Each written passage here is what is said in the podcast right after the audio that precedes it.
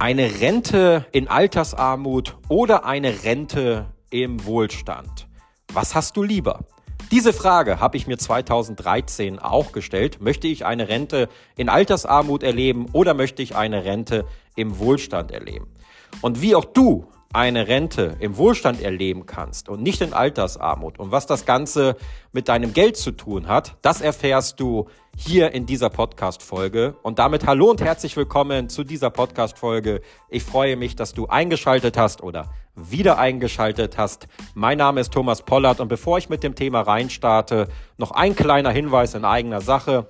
Ich würde mich freuen, wenn du diesen Podcast-Kanal abonnierst Du unterstützt mich damit, dass dieser Podcast-Kanal auch ein bisschen besser rankt und mehr Menschen ihn wahrnehmen. Und du hast auch noch einen anderen Vorteil. Du wirst direkt benachrichtigt, sobald eine neue Podcast-Folge online geht. Und das Abonnieren, das geht super einfach. Du gehst auf meinen Kanal, egal ob du jetzt über Spotify hörst, Apple Podcast oder Anchor FM. Und dort findest du einen Button, da steht Folgen oder Abonnieren. Da klickst du einmal drauf und schon hast du ihn abonniert. Vielen Dank für deine Unterstützung und jetzt starte ich auch rein mit dem Thema. Ja, 2013 bin ich auf ein Buch gestoßen von Bodo Schäfer. Bodo Schäfer ist im deutschsprachigen Raum ein sehr bekannter Money Coach und der hat ein Buch geschrieben, das nennt sich Rente oder Wohlstand. Und ich habe mir dieses Buch bestellt und habe es innerhalb von einem Abend komplett durchgelesen und es hat mir wirklich die Augen geöffnet. Denn er hat darin geschrieben, dass dieses ganze System, was wir in Deutschland haben, dass das so nicht funktioniert, dass wir eine Rente erleben, also unser Alter jetzt. Und ich bin jetzt 35. Wenn du jünger bist, dann natürlich auch. Wenn du 40 oder 45 bist, dann gilt das Gleiche auch für dich. Dann wird es nicht funktionieren, dass wir so eine hohe Rente bekommen, dass wir davon, ich sag mal, sehr Wohlfühl leben können, ja, also dass wir davon sehr, sehr gut leben können, dass wir uns noch eine Urlaubsreise gönnen können, dass wir unseren Lebensunterhalt bestreiten können, das wird nicht ausreichen. Also, du wirst, wenn du sagst, okay, ich gehe arbeiten, ich zahle in die gesetzliche Rentenkasse ein, dann wird das nicht ausreichen, dass du jetzt so viel Geld in deine Rente bekommst mit 65 oder 67, dass du wirklich, ja, wohlhabend leben kannst. Und also, das ist jetzt ein Fakt. Und jetzt ist natürlich die Frage, okay, was kannst du tun, damit du wohlhabend in Rente leben kannst, damit du deine Lebenshaltungskosten bezahlen kannst, damit du dir vielleicht auch mal ein, zwei oder drei Reisen gönnen kannst, wenn du in Rente bist. Und das möchte man doch, oder? Ich meine, du möchtest ja nicht in Rente gehen und nur zu Hause sitzen und jeden Cent umdrehen und gucken, dass du irgendwie am Ende des Monats irgendwie noch dein Essen einkaufen kannst und deine Miete bezahlen kannst. Das ist doch nicht der Sinn, warum du 30, 40, 45 Jahre hart arbeitest, um so in Anführungsstrichen zu enden, oder? Aber Fakt ist eins, wenn du einfach nur in die Rentenkasse einzahlst, dann wird das mit ziemlich hoher Wahrscheinlichkeit passieren. Also, was ist die Alternative? Wie kannst du in Wohlstand leben? Und in diesem Buch steht sehr gut drin, dass du dich um das Thema Geld kümmern musst, um dein eigenes Geld. Und das Geld, wie gesagt, nicht nur in die Rentenkasse einzuzahlen, sondern du musst dich mit dem Thema Investieren beschäftigen. Und du musst anfangen, dein Geld zu investieren. Und hier ist die Empfehlung, Minimum 10% von deinem Nettolohn zu investieren. Also wenn du 2000 Euro netto im Monat verdienst, dann nimmst du Minimum 200 Euro und investierst dieses Geld. Und investieren heißt jetzt nicht in irgendwelche spekulativen Aktien rein zu investieren oder in irgendwelche spekulativen Kryptowährungen, womit du vielleicht in einem halben Jahr Millionär sein kannst. Das ist nicht investieren, das ist reine Spekulation und Zockerei.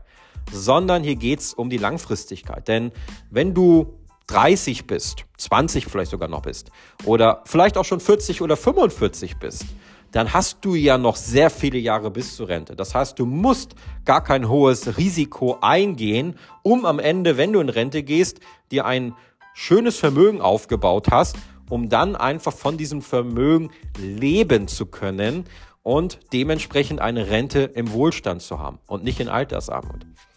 Und was sind jetzt zum Beispiel so Anlageklassen, die du hier beachten solltest und in die du investieren solltest? Das sind zum Beispiel ETFs, Und die sind super einfach einzurichten. Du richtest dir irgendwo ein Depot ein, zum Beispiel bei der Consorsbank, bei der Ingdiba oder, oder, oder. Da gibt's ganz, ganz viele Anbieter da draußen. Du kannst aber auch diese ganzen Fintechs nehmen, wie zum Beispiel Scalable Capital, wie zum Beispiel Trade Republic oder so. Die gibt's super einfach zu bedienen als App, kosten auch nichts. Ähm, groß an Gebühren und so eine Transaktion kostet dich auch maximal nur ein Euro.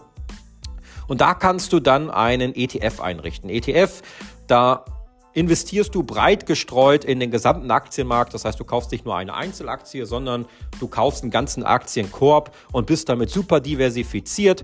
Und da richtest du dir einen monatlichen Sparplan ein von zum Beispiel 200 Euro. Das sind diese 10 Prozent, wenn du zum Beispiel 2000 Euro netto verdienst. Und dann investierst du da einfach nur rein. Immer am Anfang des Monats bezahlst du dich selber äh, für deine Rentenkasse, deine private Rentenkasse. Und äh, das geht zum Beispiel in so ein MSCI World. Ja, das ist so ein weltweit gestreuter Aktienindex der Industrienationen.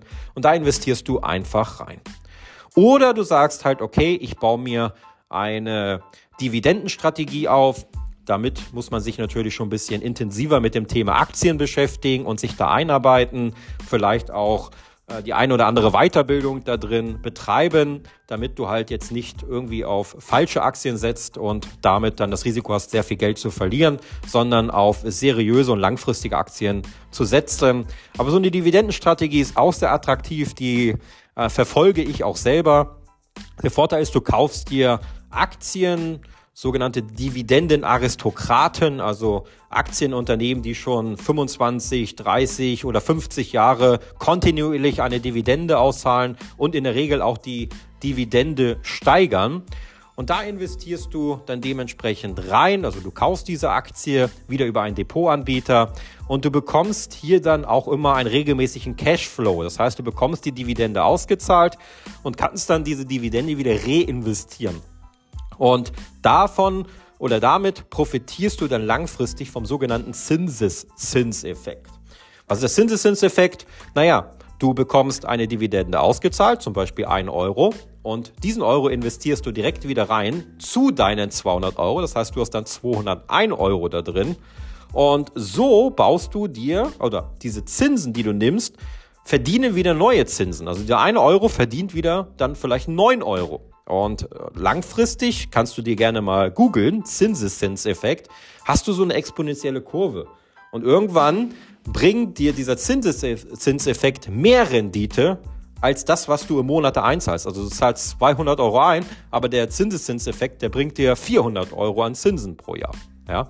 Und das ist sehr, sehr wichtig. So ein Zinseszinseffekt äh, braucht natürlich viele Jahre, bis er so richtig sich bemerkbar macht. Aber wenn er dann so richtig losschießt, dann machst du hier auf jeden Fall eine sehr, sehr hohe Rendite und verdienst sehr, sehr viel Geld passiv, ohne dass du jetzt selbst aktiv investieren musst.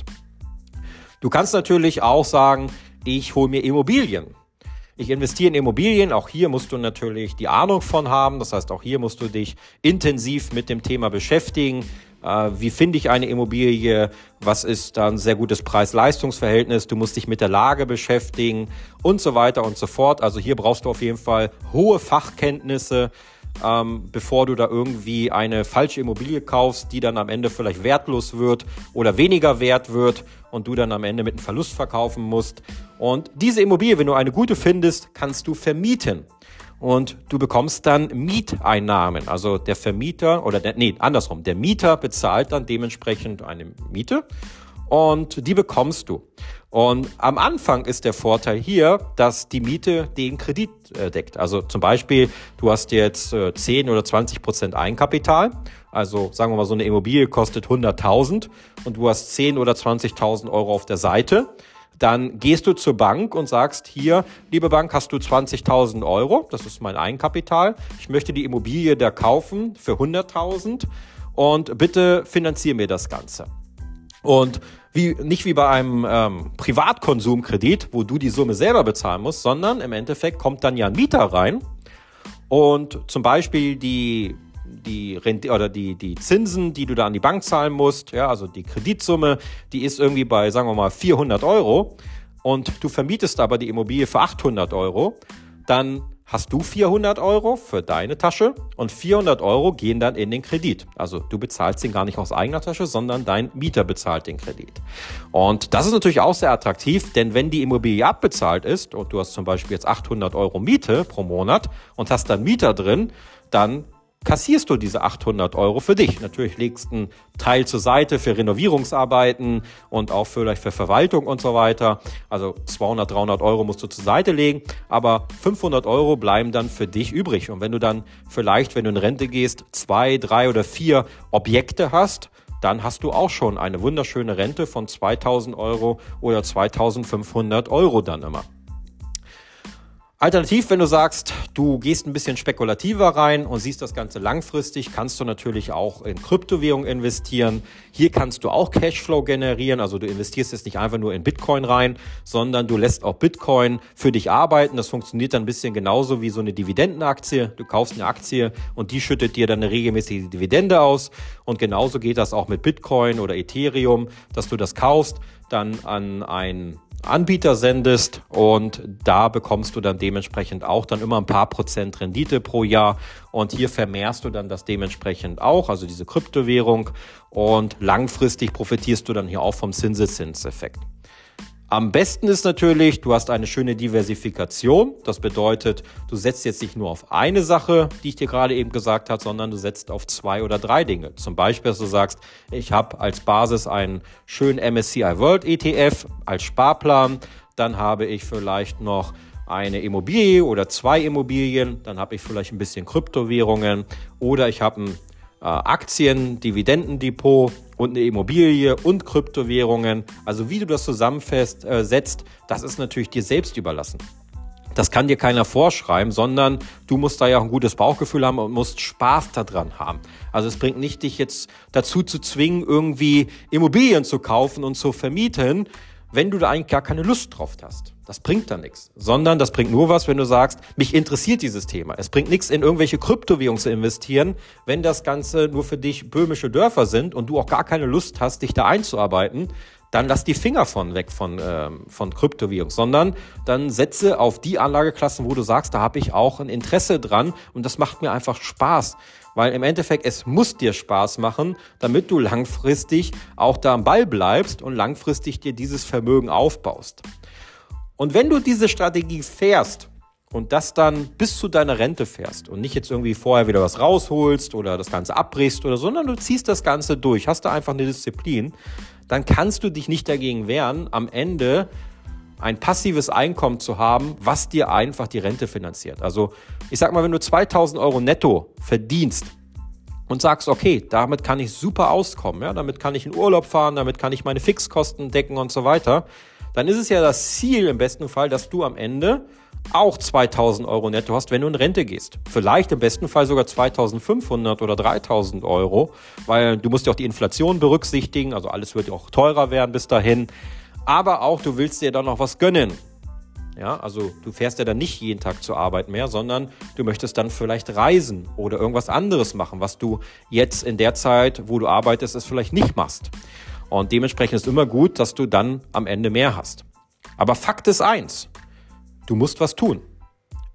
Wenn du nichts tust und einfach nur, wie die meisten leider, in die gesetzliche Rentenkasse einzahlst, dann hast du, wenn du in Rente gehst, ein großes Problem, ich würde mich stark wundern, wenn es anders kommt. Ich würde mich darüber natürlich freuen, dass der Staat eine Möglichkeit findet, wie wir alle am Ende, wenn wir in Rente gehen, im Wohlstand leben und genug Geld zur Verfügung haben, um ein wunderschönes Leben zu leben als Rentner. Aber darauf solltest du nicht setzen. Wenn es so kommt, dann ist es doch super. Dann hast du einmal selber etwas aufgebaut, plus der Staat hat auch was Wunderschönes für uns aufgebaut. Aber du sollst nicht drauf setzen und solltest dich nicht zu 100 Prozent auf den Staat verlassen, sondern auf wen kannst du dich am meisten verlassen? Auf dich selber. Verlass dich nicht auf andere, sondern verlass dich nur auf dich selber und kümmere dich selber drum, um deine Rente. Ich kann es dir nur ans Herz legen. Ich habe damit 2013 auch begonnen.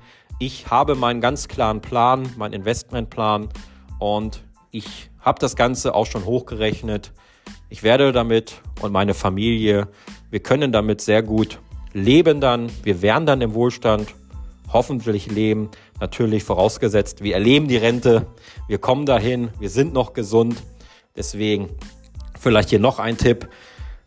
Wenn du reisen möchtest, reise.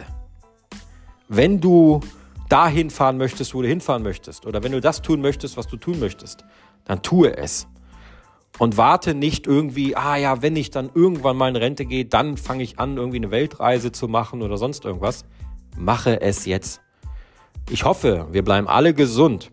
Ich hoffe, wir werden alle eine lange Rente erleben. Aber eine Garantie haben wir dafür nicht. Und deswegen, wenn du etwas machen möchtest, ganz großer Tipp, mach es. Meine Frau und ich waren jetzt drei Monate fast in Amerika, haben sehr viel erlebt. Manche würden sagen, drei Monate weg von zu Hause, das kann ich doch erst machen, wenn ich in Rente bin. Nein, du kannst es auch jetzt machen. Mach es. Es gibt immer Möglichkeiten, die man da machen kann. Und ich kann dir nur empfehlen, wenn du auf irgendwas Lust hast, dann setz es jetzt um. Denn jetzt bist du fit. Jetzt hast du vielleicht das Geld und setz es jetzt um und warte nicht. Aber bau dir trotzdem natürlich für die Rente was Wunderschönes auf. Wenn dir die Podcast-Folge gefallen hat, dann würde ich mich freuen, wenn du mir einen Kommentar hinterlässt, wie sie dir gefallen hat, ob du das Ganze schon umsetzt, wann du es umsetzt und ja, ähm, in was du es natürlich umsetzt, also was kaufst du, ähm, zum Beispiel Kryptowährungen, Aktien oder, oder, oder. Schreib es mir gerne in die Kommentare rein. Und außerdem würde ich mich natürlich noch freuen, wenn du mir auf Social Media folgst zum Beispiel bei Instagram. Den Link findest du unten in der Videobeschreibung, aber auch gerne bei Facebook oder bei Twitter oder mein YouTube-Kanal. Also ich würde mich freuen, wenn du mir auch da folgst. Und da heiße ich Thomas Pollard. Und ja, vielen Dank auch schon mal dafür. Und ansonsten wünsche ich dir jetzt noch einen wunderschönen Tag. Vielen Dank, dass du eingeschaltet hast. Bis zur nächsten Podcast-Folge. Dein Thomas.